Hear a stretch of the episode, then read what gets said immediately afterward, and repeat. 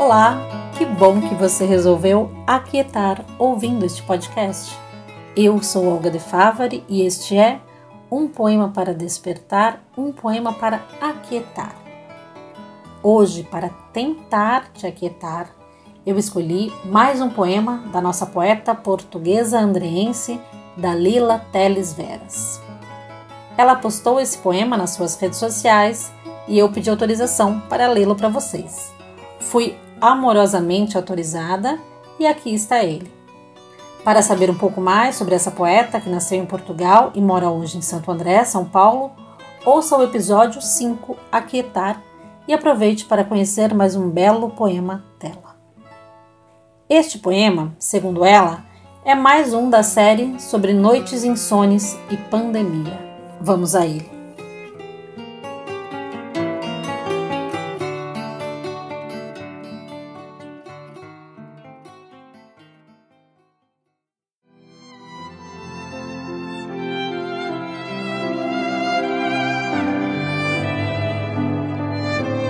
Na cidade aprisionada, os corredores da noite despovoados de fantasmas preenchidos de silêncios. O medo já não é dos mortos, é medo dos que virão a ser. Os seres viventes, atordoados e insones, acessam as redes virtuais.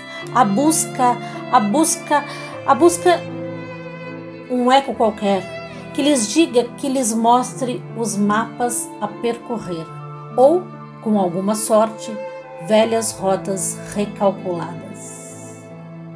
Aquiete-se com esse poema de Dalila Teles Veras.